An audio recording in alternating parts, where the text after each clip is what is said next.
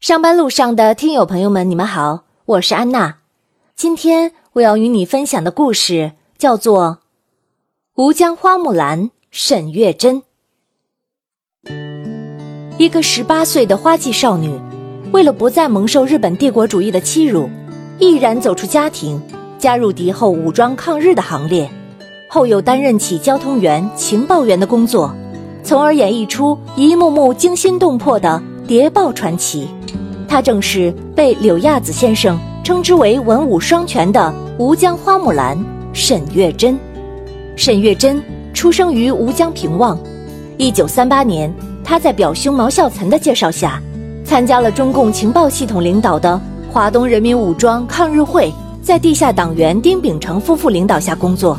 被派到国民党吴江县政府任办事员，并积极参加宣传和秘密情报工作，为中共党组织获取和传递情报。沈月珍总能临危不惧、镇定自若地处理一次次的突发事件，机智地在日寇眼皮底下一次次地完成任务。有一次，沈月珍在无锡城门口遇到了险情，她把写有情报的棉纸小心翼翼地塞进蛋糕中。想以此通过岗哨过关。当他跨栏快要通过岗哨时，不想几个敌伪突然要对行人逐个搜查，他的心中不免有些紧张。他深吸一口气，随即镇定地向岗哨口走去。正在此时，迎面走来一名女警察，准备掀开其竹篮盖子检查蛋糕。在这紧要关头，他灵机一动，对身边的女警察轻声说。别忘了，我们都是中国同胞。女警察听了，猛一愣，盯着他看了一眼，马上递眼色催他快走。抗战胜利后，此时沈月珍因身体太差，不得不离开工作岗位疗养。历史学家李亚农曾有诗赠他：“绰约风姿锦绣才，当年秋瑾似重来。征人何幸沙场里。”得见奇葩烂漫开，应该说这是对沈月珍最公正和贴切的评价。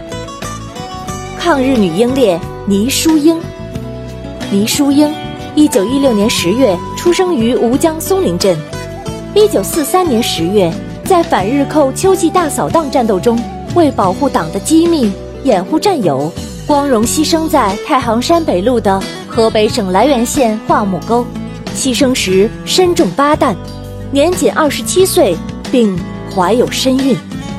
一九四三年秋季反日寇扫荡斗争开始时，身为晋察冀边区公安局秘书主任的沈淑英和战友刘素同志均因有孕在身，不能随大部队行动。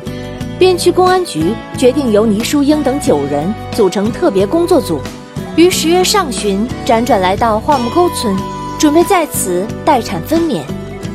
十月中旬，六百多名八路军伤病员，在左叶团长率领的两个连护卫下，也来到村里。三十多户的小山村，一下聚集了近千军民。十月十二日凌晨，由于汉奸引领，三百多个鬼子包围了桦木沟村。倪淑英他们听到报警的枪声，随即起身。他一边和勤务员杨志毅一起销毁随身携带的机密文件和干部名册。一面指挥战友从后窗翻墙，爬上后山向西突围。当他们来到村西二三里外的西山一块大石头旁时，已跳出了敌人的包围圈。可是深受读书明理、择善而固执家教熏陶的沈淑英，面对村里近千军民顽强突围的枪声，即与先期到来的刘素等三位党员商议，决定放弃生的希望。留下来吸引千只鬼子，配合掩护村里居民突围。倪淑英隐蔽在大石头的最外侧，与战友们一起用随身携带的手枪、手榴弹主动朝敌人射击投弹，击毙了十多个鬼子。恼羞成怒的敌人迂回到大石头西北方的山顶，用机枪从侧后翼自上而下对四勇士猛扫。倪淑英等四勇士瞬时身中数弹。